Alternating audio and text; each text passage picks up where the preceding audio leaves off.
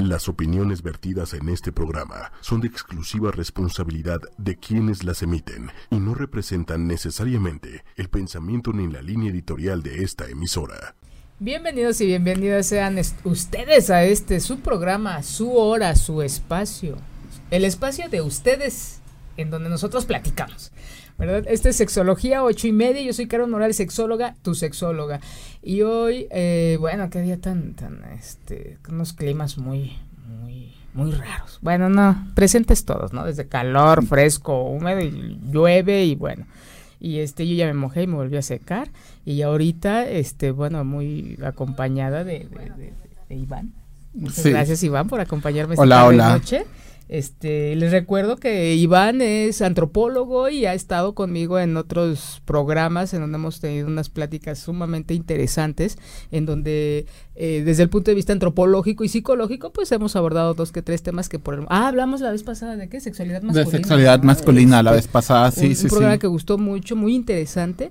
Y el día de hoy vamos a hablar eh, de, un, de un tema que este, es una práctica sexual altamente reprobable, sin embargo, muy practicada entre hombres, que se llama cruising.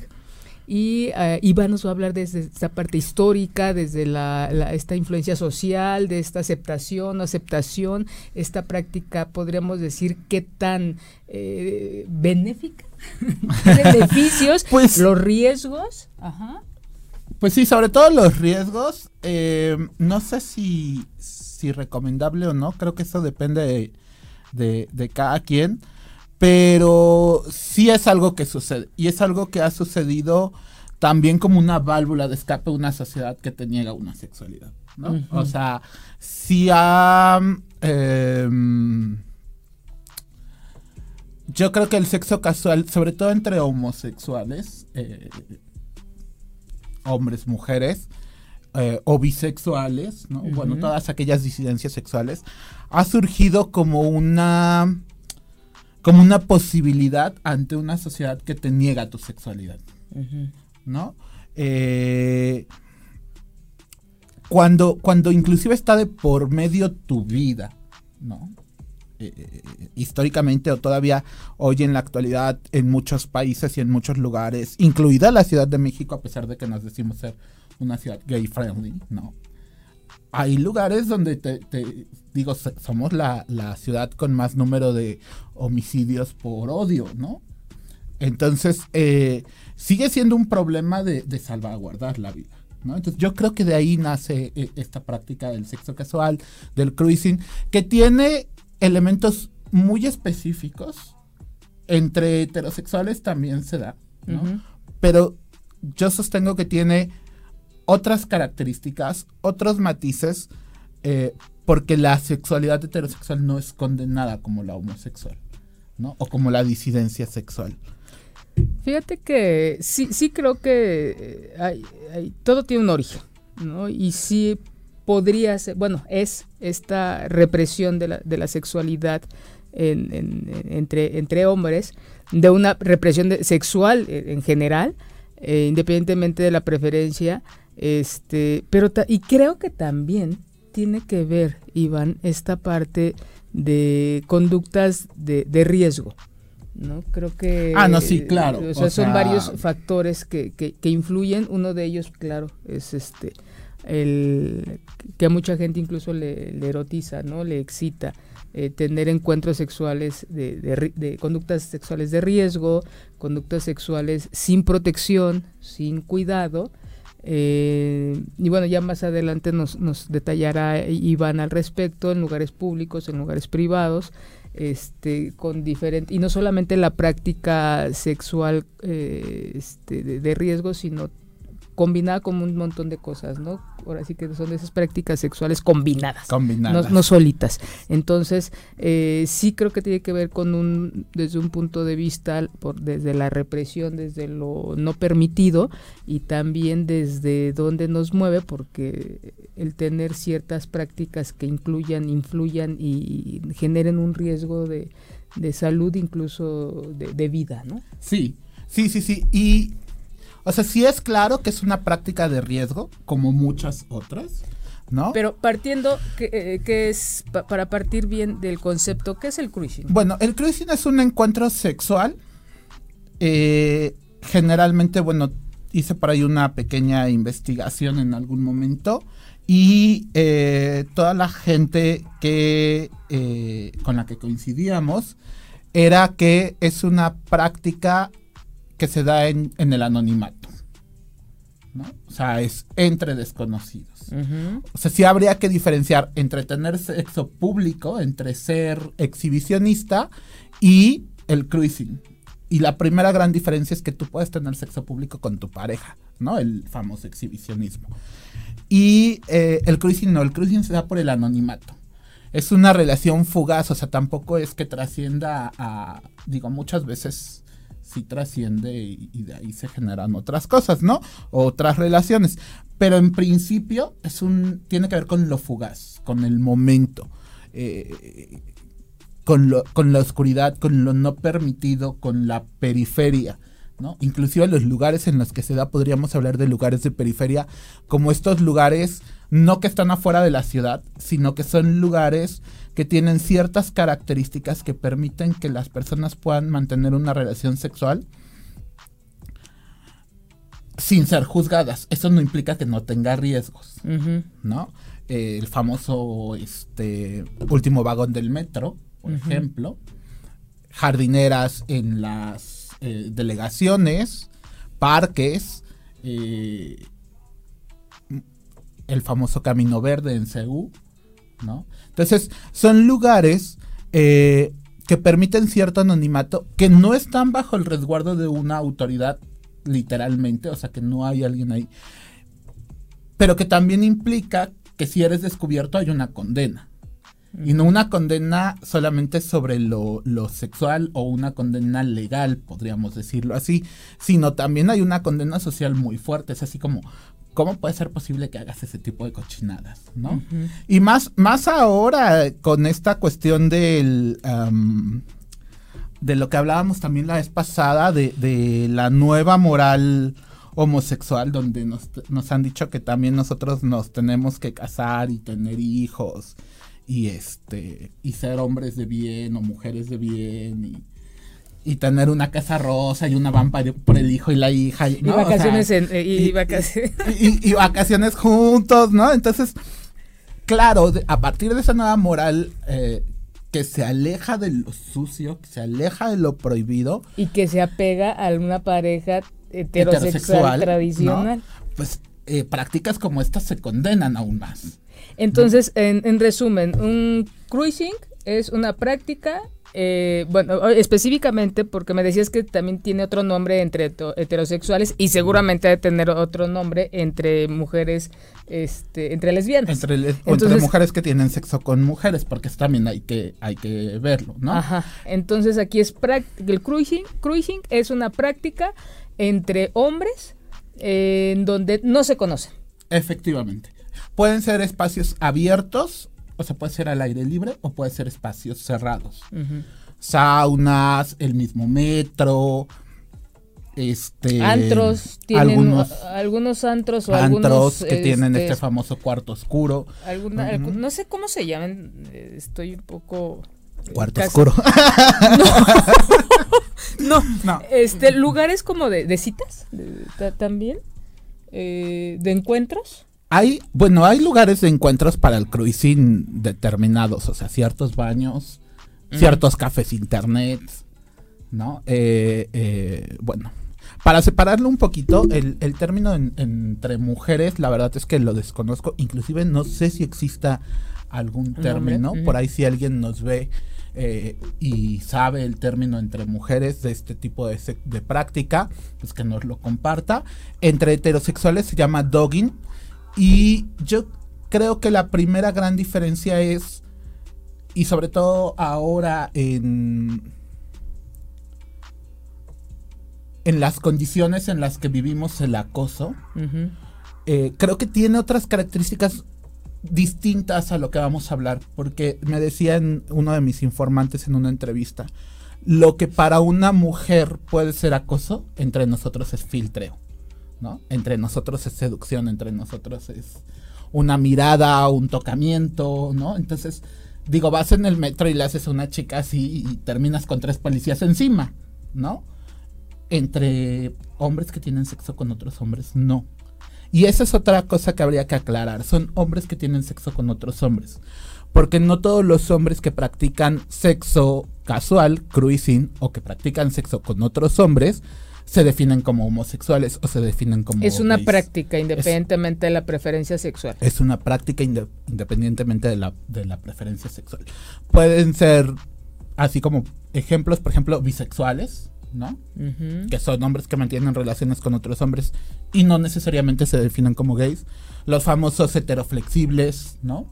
O simplemente, bueno, también que en algún momento lo hablábamos, todos nos erotizamos al tener ciertos contactos, ¿no? Entonces, puede ser alguien que le guste que lo rocen en el metro y eso no lo hace homosexual o no lo hace gay, ¿no? Simplemente está teniendo una, una práctica diferente a su, a su preferencia, ¿no?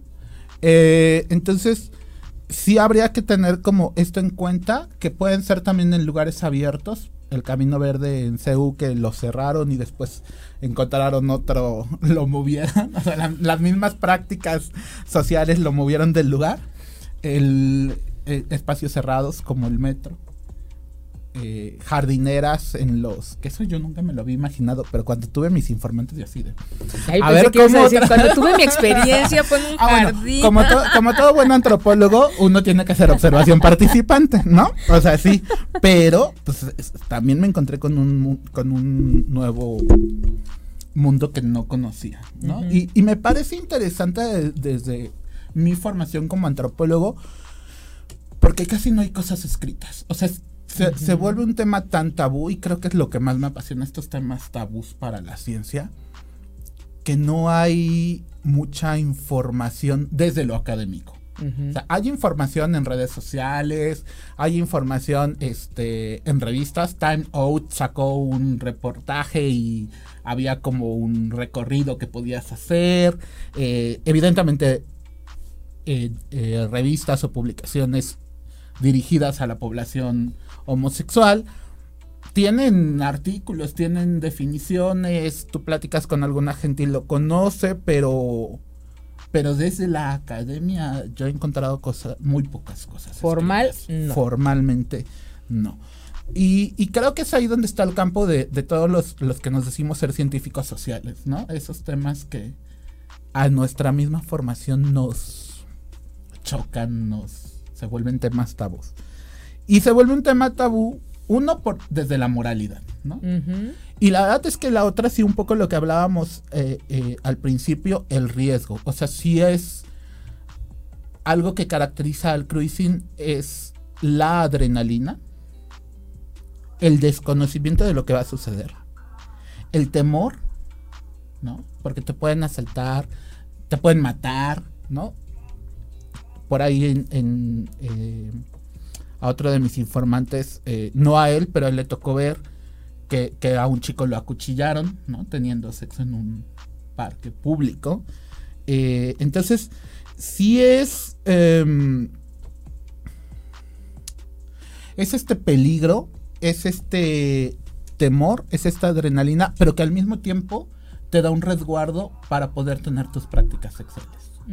¿sí? O sea, es, por eso es, eh, yo decía al inicio, es difícil o es complejo y no puedes decir, ay, es una práctica sucia o es una práctica que no es recomendable hacer, ¿no? Eh, otra de mis informantes me decía que pues él, él ya no lo practicaba en el momento en el que hicimos la entrevista, pero de adolescente y de y un poquito más grande lo hacía porque él no podía establecer una relación de pareja con otro hombre. Porque no había salido del, del closet, porque su familia no lo aceptaba, porque sabía que si y les decía lo iban a golpear. Entonces él tenía novia, él llevaba una vida muy heterosexual, muy aceptada por la sociedad. Y la forma en la que él exploraba y desfogaba su sexualidad era a través de este tipo de prácticas.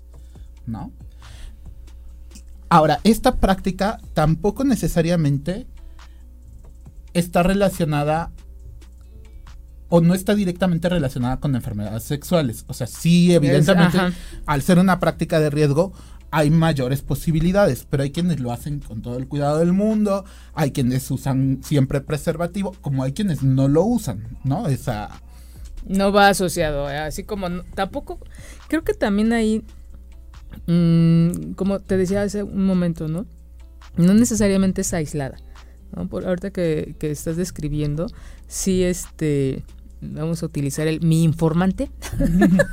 Me encantó. Mi informante. Sí, él, iba a lugares este, a tener estas prácticas y en donde previo, pues el alcohol y, las, y las drogas. Ah, bueno, sí, también. O sea, como todo buen lugar de periferia, volvemos a estos lugares de periferia que son eh, alejados sobre todo de la observación de los policías o de la autoridad, que son lugares oscuros, que son lugares donde puedes evidentemente. Corre la droga, corre el alcohol, eh, también ya depende de uno si, si se mete o no, no, Que además, si tú lo piensas ahora que, acabamos de terminar junio, el, el, mes del orgullo gay, pues era el mundo donde los homosexuales podían vivir libremente. O sea, es el lugar oscuro, es el lugar alejado, es el lugar donde no iban a ser perseguidos. Claro, hay un riesgo que inclusive lleva la vida, pero al mismo tiempo es una dicotomía muy muy rara entre el riesgo y el refugio. O confirmar lo que la el lugar que la sociedad le, puso, ¿no? Claro, claro. El oscuro, el tener una vista, no sé, de una casa o de un, de un establecimiento X y entrar y darte cuenta que, que no es, ¿no? Entonces creo que es de alguna manera confirmar eso que, que la sociedad, el lugar en que la sociedad lo, lo, lo tiene, ¿no? Pero al mismo tiempo que lo confirmas, también lo, lo, lo cuestionas. O sea, también, digo, de Stonehenge nace eh, el movimiento gay en los 70 en, en, Estados Unidos. Y Stonehenge es un bar que además no es más grande que esto, así diríamos aquí de mala muerte, ¿no? Entonces, también es, o sea, al mismo tiempo que es como aceptar el lugar o es el espacio que te permite vivir tu sexualidad, al mismo tiempo es el espacio que te permite la rebeldía.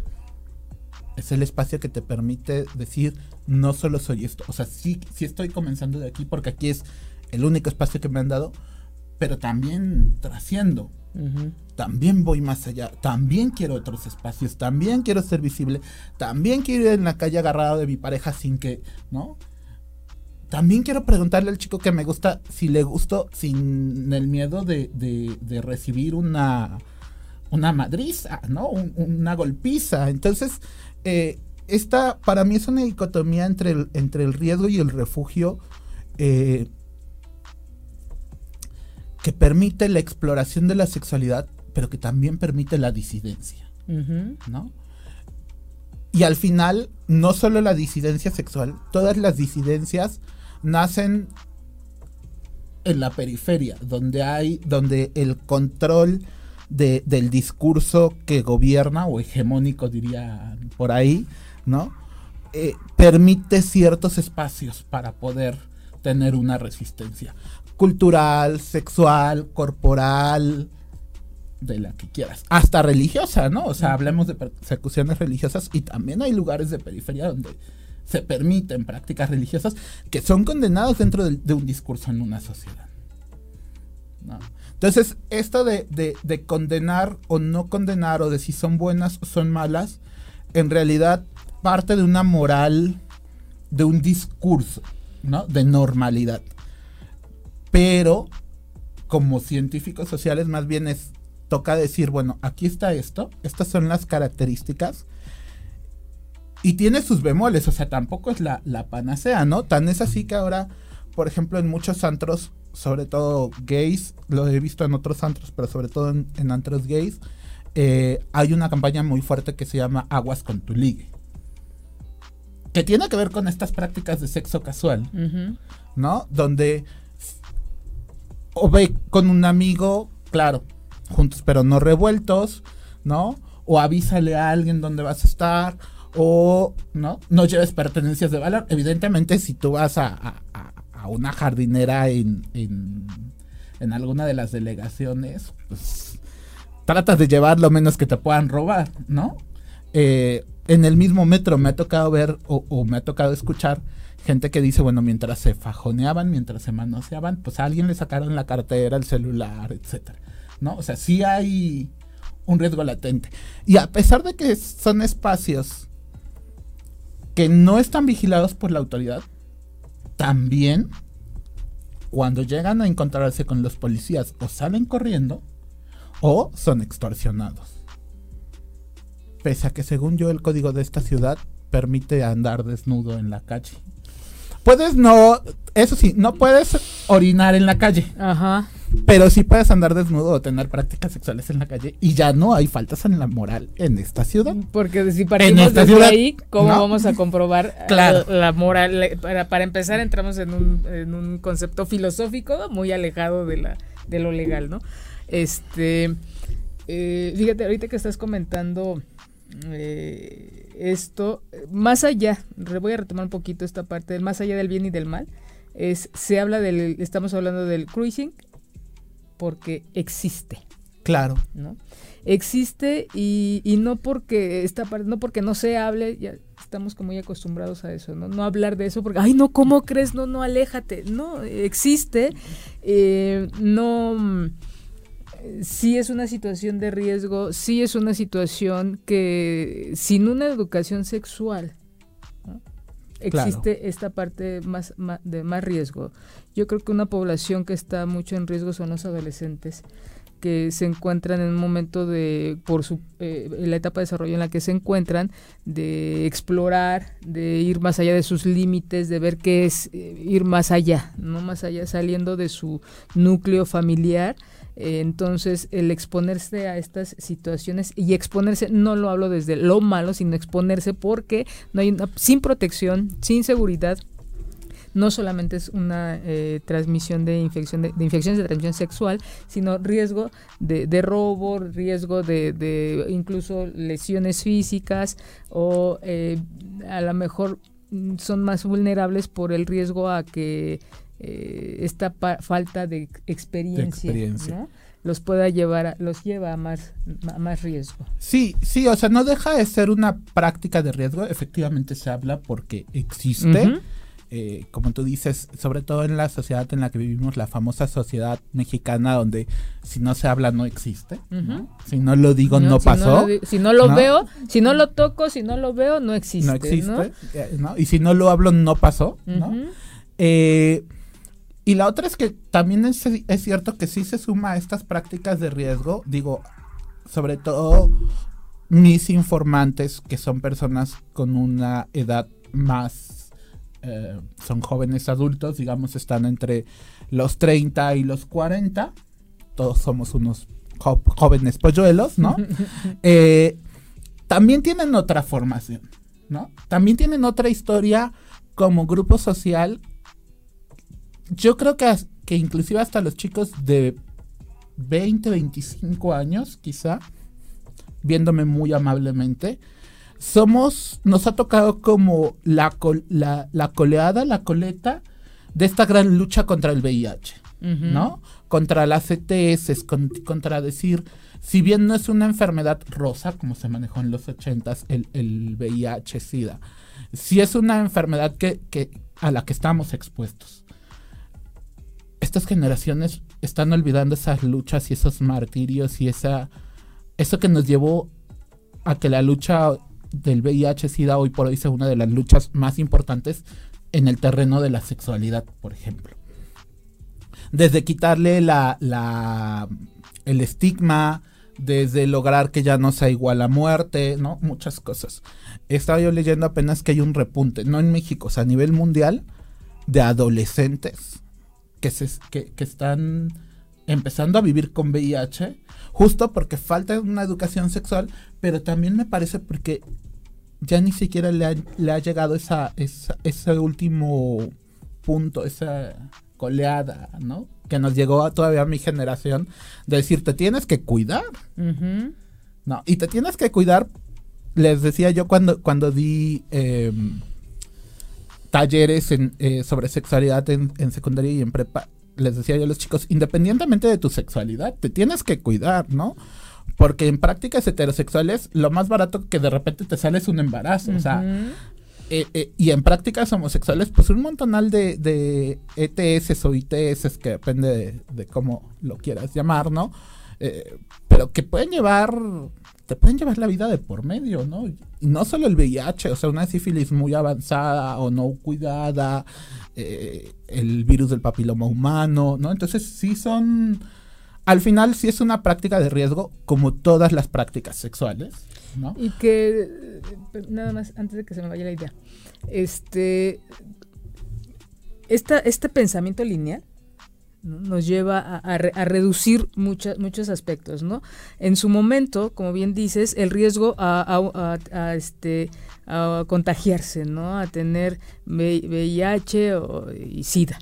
¿no? Eh, después eh, viene esta parte y creo que ahorita se, se desatiende esa parte por enfocarlo a un, a un embarazo, al riesgo de un, de un embarazo, ¿no? Entonces, no solamente, no es una u otra, es alguna infección de transmisión sexual, eh, cualquiera, que nos puede llevar, puede llevar a la muerte, un embarazo a, edad este, temprana, que también puede llevar a la muerte, y olvidamos también esta parte de los pilares de, una relación. ¿No? La protección no solamente es física, no solamente es para evitar alguna infección, evitar algún embarazo, sino y, y, es como enfocarnos a eso y dejamos de desatender lo otro. ¿Qué es lo otro? ¿Con qué tipo de personas nos vamos a relacionar? que es algo que yo me gusta mucho este, subrayar en, en estas charlas, porque es con tal de que haya una relación de pareja, no se nos da esta parte de la educación de cómo debería de ser y no porque haya un instructivo, sino qué tipo de relación nos gustaría tener desde la desde valores o aspectos como la honestidad, el respeto, la atención, comprensión, infinidad de, situaciones, eh, de factores que deberían de estar y que nos olvidamos de ellos con tal de estar con alguien, ¿no? Yo creo que aquí a veces con tal de tener estos encuentros que están, se desparraman de, de, adrenalina y que supongo han de ser muy placenteros por esta situación de riesgo y que fisiológicamente han de implicar pues una gran satisfacción y placer momentáneo, nos olvidamos de otros factores, ¿no? De la capacidad para relacionarnos, para vincularnos y, y, pues, y por supuesto lo, el riesgo que implica desde una enfermedad hasta, bueno, en los hombres, de hombre a hombre no hay embarazo, pero sí de alguna, este, alguna infección y, y, dejamos a un lado esta parte también de, de, de, cuidado, de cuidarnos física y emocionalmente, ¿no? Fíjate que, eh, así como lo, lo, mencionas, en el caso del cruising, eh, como es algo tan fugaz, es algo, digamos, meramente físico, o parecería ser meramente físico. Eh, uno de mis informantes de ahí, digo, tuvo su, encuentro, era muy asiduo a este tipo de prácticas, y ahí conoció a alguien, se dieron el teléfono y ahora son pareja, ¿no? O sea, también hay esa posibilidad. Pero está, por ejemplo, la otra, y que yo digo que es esta, es sobre todo este reducto de la supervivencia a nivel persona, a nivel de si me descubren, me matan, ¿no? Ah, hay un libro que te comentaba que, me parece genial, que se llama Miradas Atrevidas, eh, que, habla sobre encuentros o, cómo vivían los homosexuales en Scout, en, en España durante el franquismo, en Scout, eh, es, bueno, no me acuerdo la localidad. Y ellos se llama justo el libro Miradas Atrevidas porque hablan mucho de la mirada. ¿No? Esos códigos o ese lenguaje que no tiene que ver con, con el habla, que no tiene que ver con el, oye, bien, vamos a coger, sino tiene una gama de significados diferentes, eh, eh, incluyendo el gay radar, ¿no? O sea, el, radar gay que que es tan famoso y cómo identificas si una persona es homosexual o, le gusta tener sexo con hombres o cómo no identificas, ¿no? Yo digo que son e, esas... Eh, esas cosas que vemos y que no se ven a simple vista. ¿no? Intuición. Esas intuiciones. Eh, a mí me tocó ver, eh, estaba yo en, en Copilco, bueno, venía yo de Metro CU, estaba yo estudiando la licenciatura.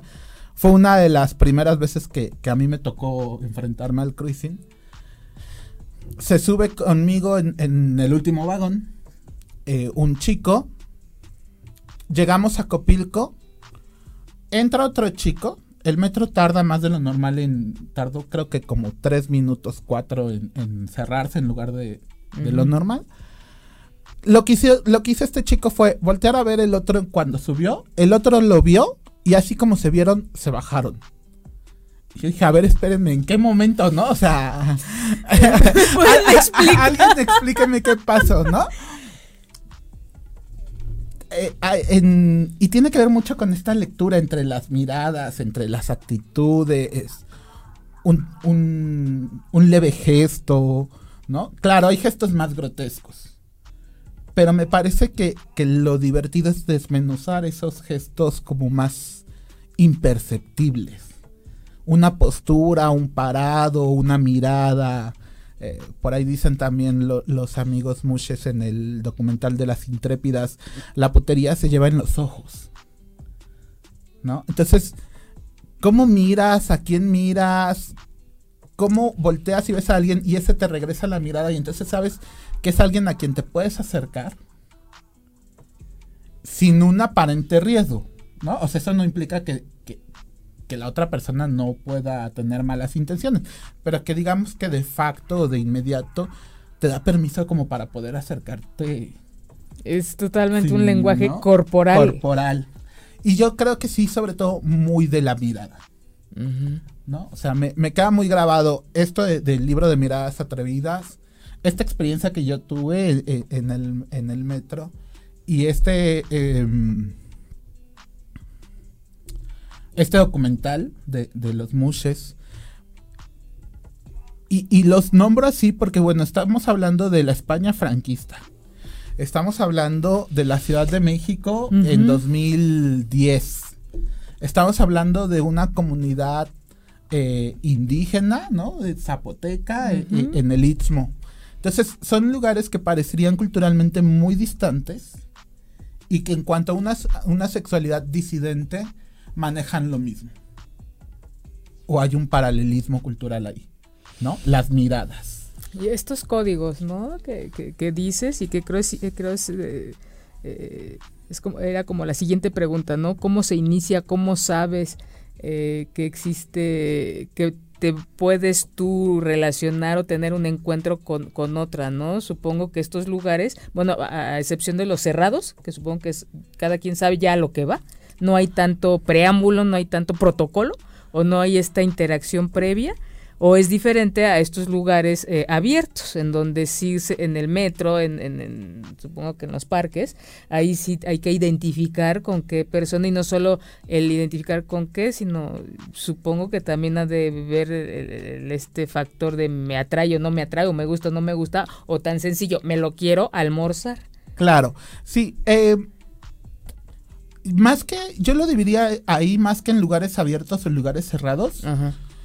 Yo creo que hay dos tipos de lugares en ese sentido.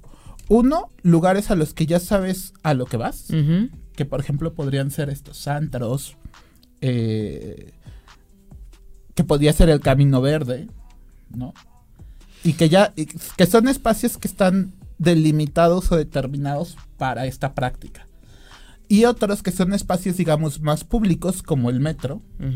Que no porque vayas en el último vagón todos van a, a, practicar cruising, que tienes que tener, o en estas jardineras, que sería también un espacio abierto con uno cerrado, tienes que tener una percepción sobre con quién te puedes acercar y con quién no. ¿No? O sea, a quién sí le puedes dar un roce y a quién no.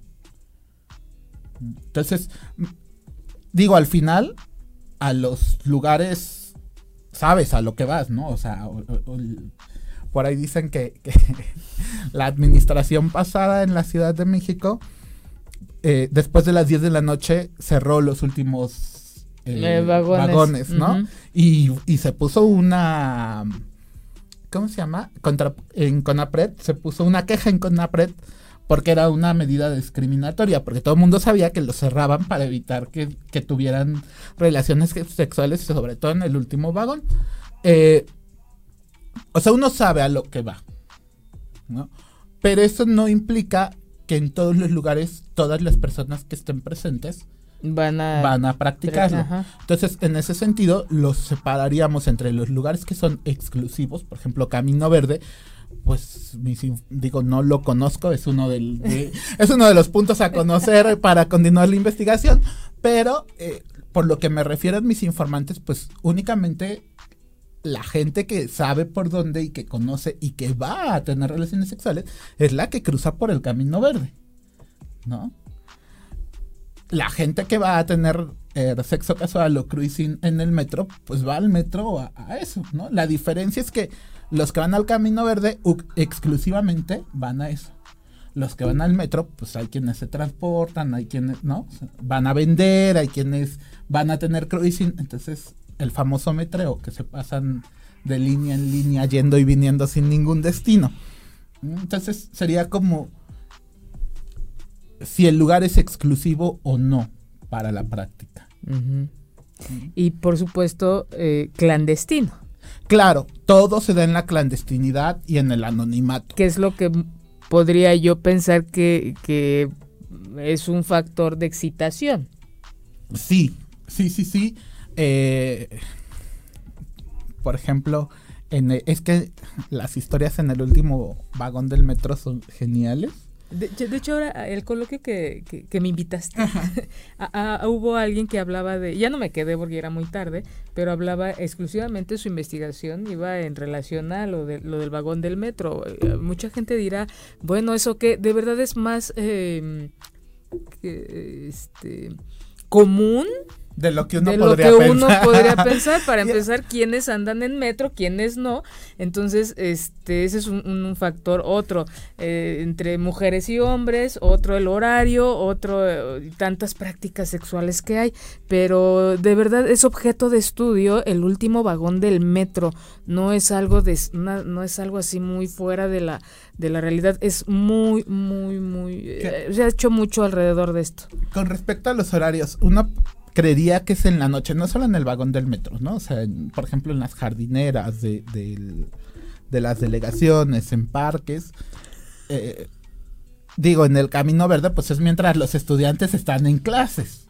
Déjame, te, te, leo esto, que este, bueno, voy a leer un poquito de la gente que nos está viendo. Saludos a, Irma Rivera, Georgina Fernández, a este mm, Verónica Tapia, un gran, gran abrazo. Eh, muchas gracias, Verónica, muchas gracias. Este, Valeria lo recomienda. Eh, Luis, saludos, te mandan saludos, corazón. Luis Antonio. Eh, dice Bruno Cruz, este, dice en redes sociales, en Twitter es muy común que se organicen para ver en dónde se harán los encuentros ya sean casitas y lo pone entre, entre comillas, baños públicos, gimnasios, etcétera. Y esto me encantó. Pone entre paréntesis, también me lo dijo mi informante. claro. como investigadores sociales y dice, por ahí dice, pues pobres porque se quedarán en la tercera dimensión. Eh, bueno, ¿a qué te refieres con tercera dimensión? ¿A que no es algo real o no, entendí? Es una práctica, ¿no? Simplemente es una, es una práctica de, de riesgo, creo que de mucho riesgo en, todos los contextos y, bueno, no puedo dejar de mencionar que en la situación social en la que nos encontramos, de tanta violencia, yo creo que sí aumenta una rayita de de, riesgo a este tipo de, prácticas. Y como decíamos hace un momento, se, ¿por qué hablamos de esto? Porque existe. ¿no? Entonces también no podemos cerrar los ojos y decir, no, no, qué feo, y que, eso ya es cada quien va, puede opinar. Eh, lo que desee generarse una opinión de las cosas que existen y es no estamos solos en este mundo claro hay mucha gente y a veces de quien menos creemos que pueda eh, este eh, serle atractivas estas, estas prácticas, ¿no? Que a lo mejor lejos de ver el riesgo de alguna enfermedad o riesgo físico de, de estas prácticas, es el lo que la adrenalina que, que mueve para, que, genera. Que, genera. ¿no? Y, adrenalina más un encuentro sexual, de, verdad se tienen orgasmos muy, muy, muy eh, placenteros de, este, cuando sumamos este, este, estas cosas. Y que además, como, como este chico que yo les platicaba, si además de la adrenalina y de este gran orgasmo, es tu único espacio social donde puedes vivir tu sexualidad. Practicar, porque creo que, practicar, o tener una práctica sexual que te agrada, sin riesgo a ser corrido de tu casa, de tu trabajo, sin ser condenado, que te lastimen emocionalmente. Pues eso también le da un plus, ¿no? O sea, eso también es como... Eh, o sea, hay quien lo, lo hace y lo dice, ¿no? Y, sí, tengo ahí algunos informantes que, sí, pues mis amigos saben que, hacen, que hago cruising. Eh, mi madre sabe que soy metrero, ¿no? O sea, sí hay inclusive como esta identidad.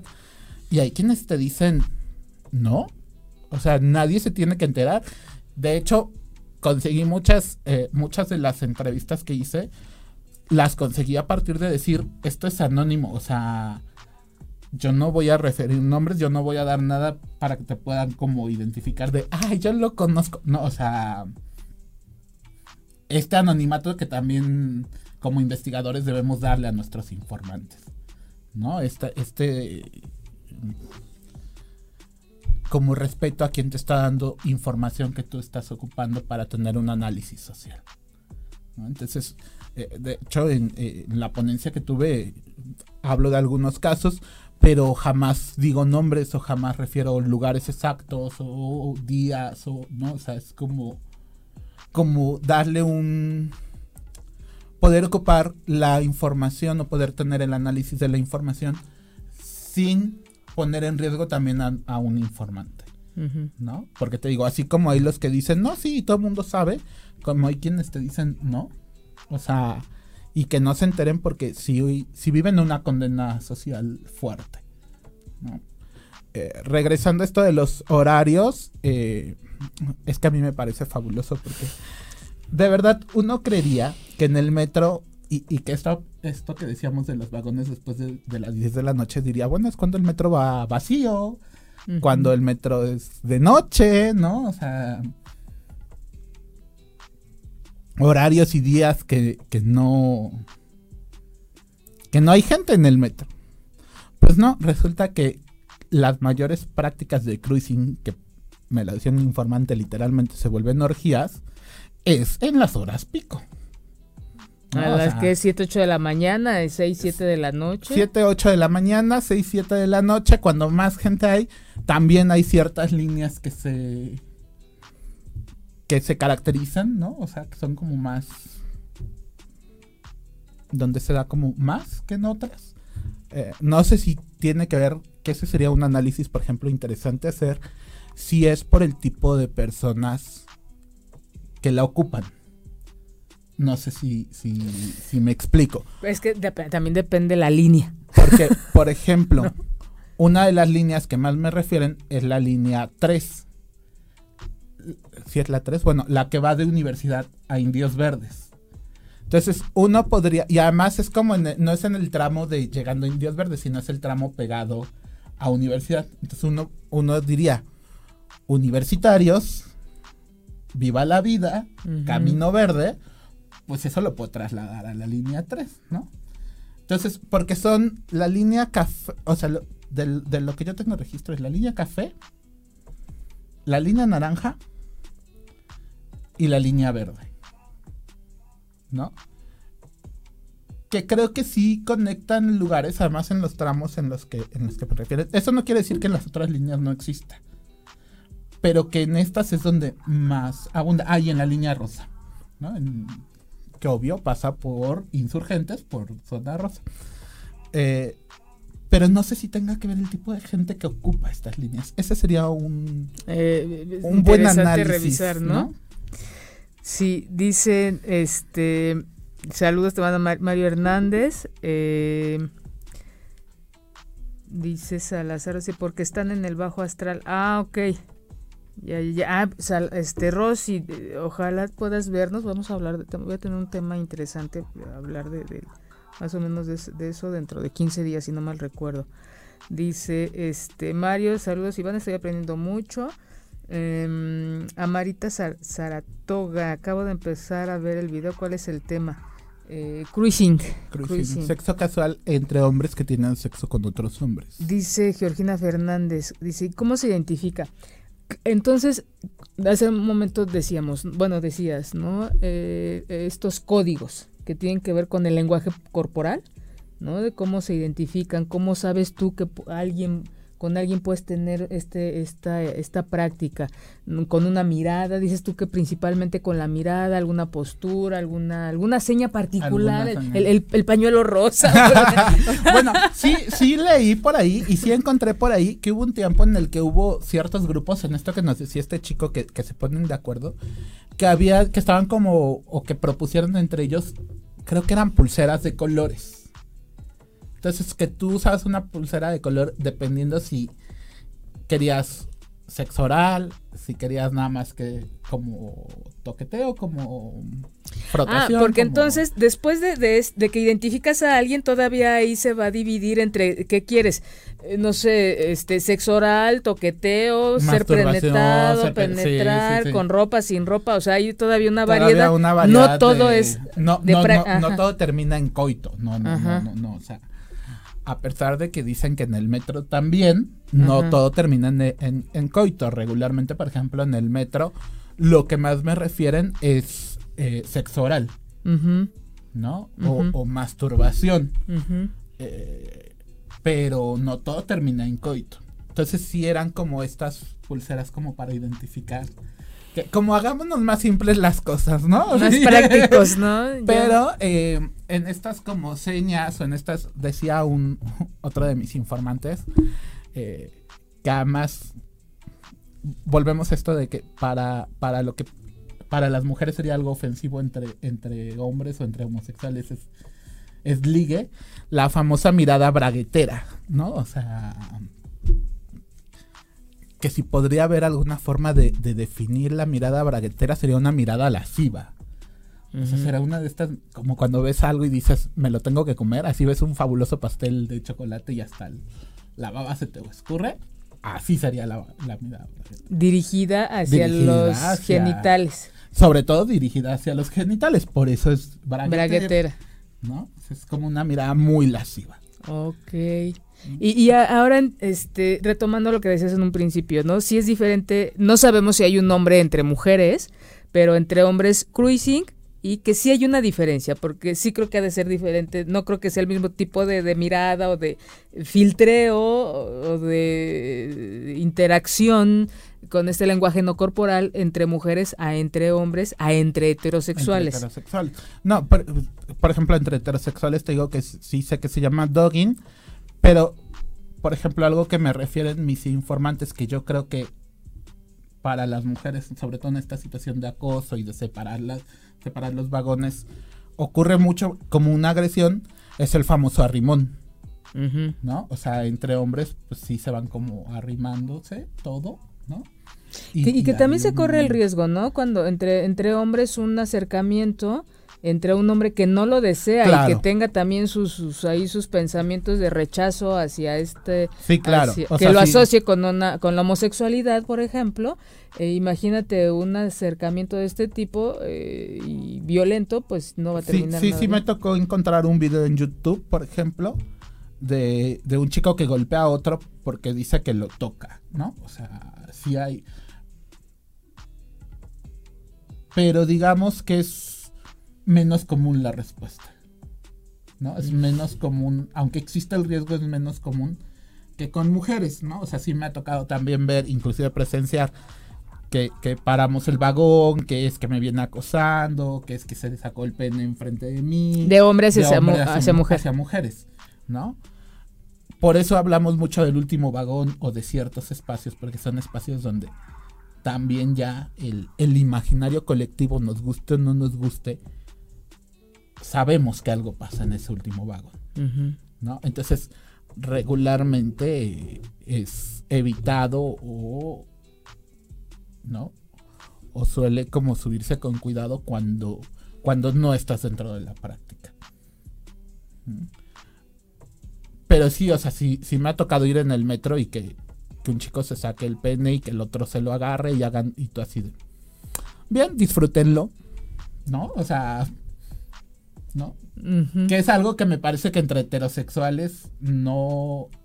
Yo, yo... Ahí es donde sí creo que, que ahí sí creo que sí entraría esta parte de es más aceptable y como no es tan, no está prohibido, entonces tiene como que la facilidad o de llevar a cabo, no sé, sus encuentros, prácticas, pero es que también el boyerismo, o sea, no, no me gustaría como hacer una gran diferencia entre, sí es una, una práctica de mucho riesgo.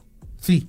De, muchos aspectos. De muchos aspectos. Pero este, sí, entre un encuentro entre, entre heterosexuales no. O sea, yo me ha... No se origina así. A mí, por ejemplo, no me ha tocado, también depende, quizás no conozca los códigos, no me ha tocado ver a un chico y a una chica que no se conozcan filtrear en el metro. Y menos ahora con esta cuestión del acoso. O sea, si hay como un temor más a, a, a, decir, no porque si la veo, no porque si le hablo, no porque si puedo terminar mal y además ahí sí todo el vagón se te va en contra, ¿no?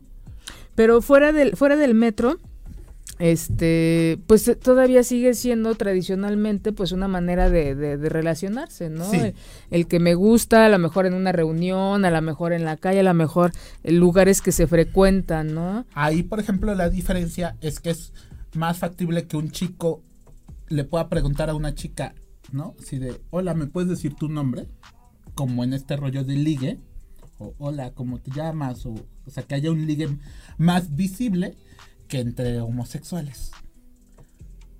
Porque entonces ahí el riesgo es al revés, si hay un mayor riesgo, ¿no? O sea, yo no puedo llegar y decirle al chico de la esquina, hola, este, nos tomamos un café. Porque, corre el riesgo de llevarme no una no, un no, no, un no, sino, ¿no? O sea, cosa que a lo mejor entre hombre y mujer, digamos, podría ser como algo más socialmente aceptado y que incluye las miraditas, o sea que yo creo que sí es el inicio, las miradas, la sonrisa, este, este coqueteo, ¿no? El roce y demás en el trabajo, ¿no? Creo que así muchas veces empieza.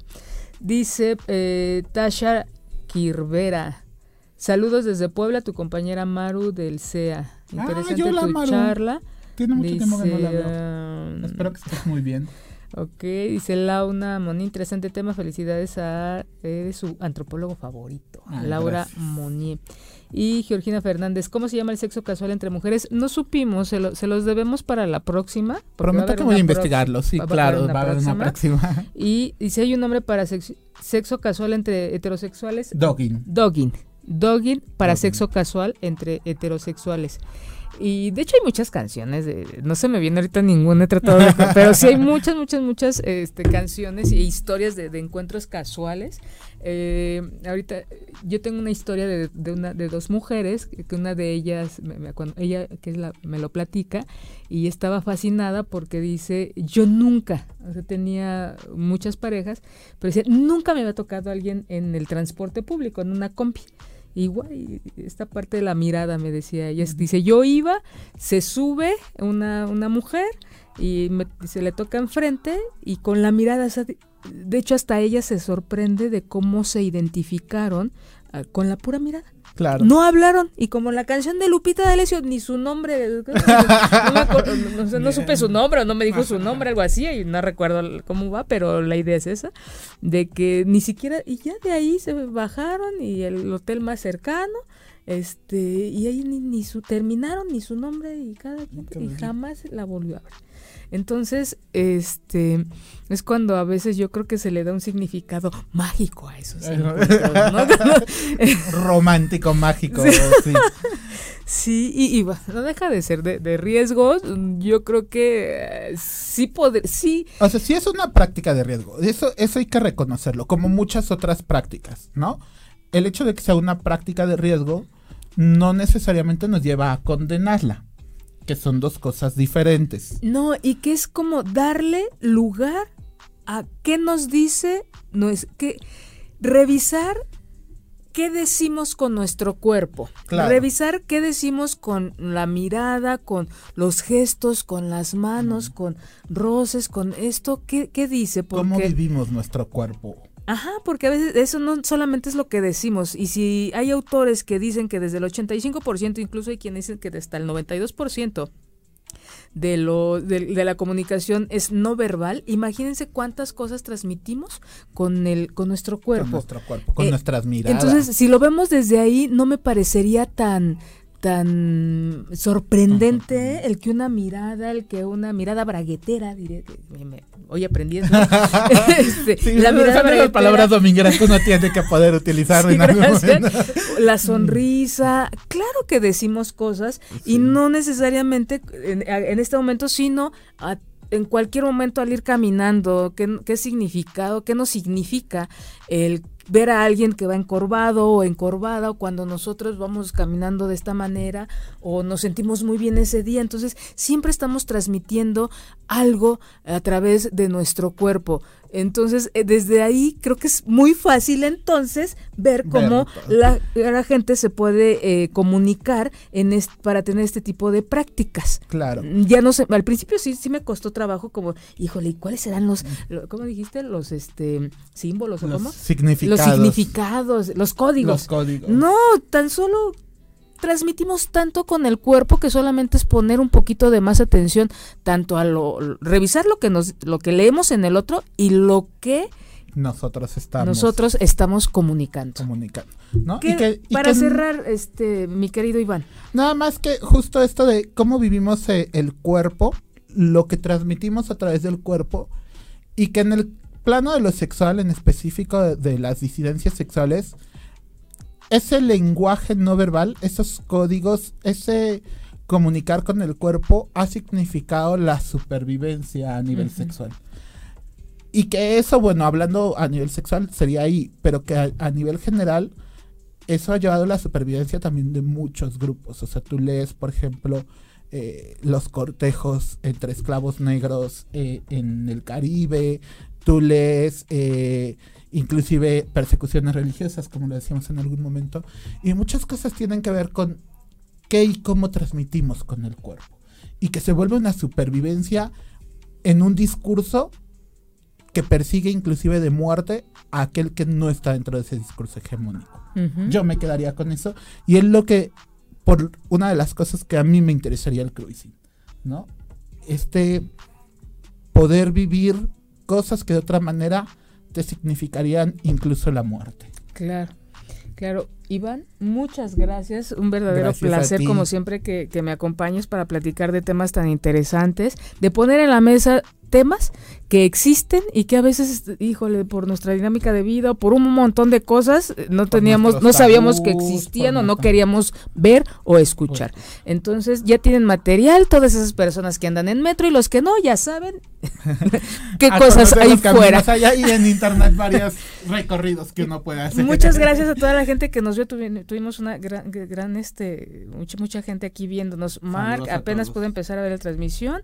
Este, excelente programa. Muchas gracias, Jorge. Saludos y felicidades por los temas que traen a la mesa que se respiran. Muchas gracias, de verdad, muchas, muchas gracias.